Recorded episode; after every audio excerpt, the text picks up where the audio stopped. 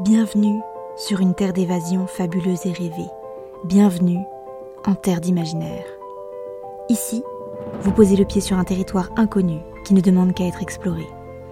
Découvrez chaque semaine une histoire courte, une nouvelle ou un conte qui vous fera voyager la tête dans les étoiles tout en conservant vos pieds sur terre.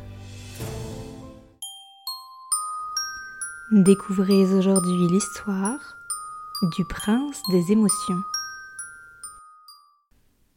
Grandir dans la ville aux émotions n'était pas de tout repos.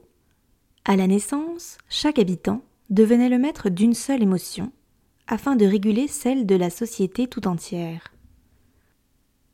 Les ancêtres de la ville de Tilfine avaient fait ce choix, car ils trouvaient que les hommes ne parvenaient pas à gérer une grande variété de sentiments.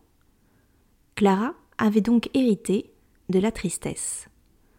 Ainsi, à chaque semaine de pleine lune, elle se voyait envahir d'une grande peine. Elle pleurait jusqu'à ne plus en pouvoir et restait prostrée, attendant la fin de ce cycle terrible. Pire que cela, elle appréhendait tellement ce moment que les dix jours qui précédaient, elle s'enfermait chez elle, triste de cette vie et de ses sentiments. Elle n'avait donc l'impression d'être elle-même que dix jours par mois, mais elle n'était pas la seule. Son amie Alitéa avait hérité de la jalousie, et cela lui convenait parfaitement. Elle s'en rendait malade en pleine lune, mais pour elle, cela ne faisait qu'accroître ce qu'elle ressentait vraiment, et qu'elle n'osait pas dire en dehors de cette malédiction. Elle nourrissait une haine particulière envers le maire de Tilfine et sa famille. Sa jalousie lui en donnait des frissons qui lui parcouraient le corps rien qu'en en parlant. Clara le savait bien et comprenait tout à fait ce sentiment, même si, chez elle, il se traduisait par une certaine tristesse de ne pouvoir avoir ce qu'ils avaient. En effet, le maire de Tilfine avait la joie, sa femme l'euphorie, et son fils le bonheur. Une situation qu'Alitéa trouvait particulièrement injuste et dont elle bassinait Clara chaque jour en allant à l'école. Elle ne les côtoyait cependant jamais. Le maire et sa famille faisaient partie de l'élite.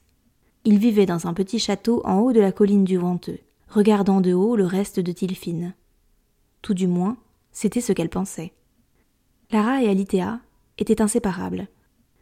C'est ainsi qu'elles croisèrent ensemble le chemin du prince des émotions en personne, le fils aîné du maire, Phileas. En plus de posséder l'émotion la plus plaisante, il était beau, et son sourire éclairait son passage comme un phare au milieu de la brume. Clara l'avait imaginé imbu de sa personne et hautain, pourtant, son regard disait tout autre chose. Alitéa, jalouse comme jamais, le regarda avec des sourcils froncés et avança sa chaussure pour lui faire un croche-pied. Phileas, aussi chanceux que le jour de sa naissance, ne vit absolument rien et évita la jeune fille sans même s'en rendre compte.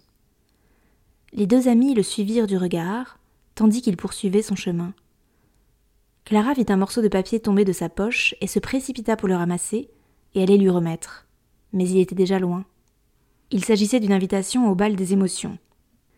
Clara en avait toujours entendu parler, sans jamais savoir ce qu'il s'y passait.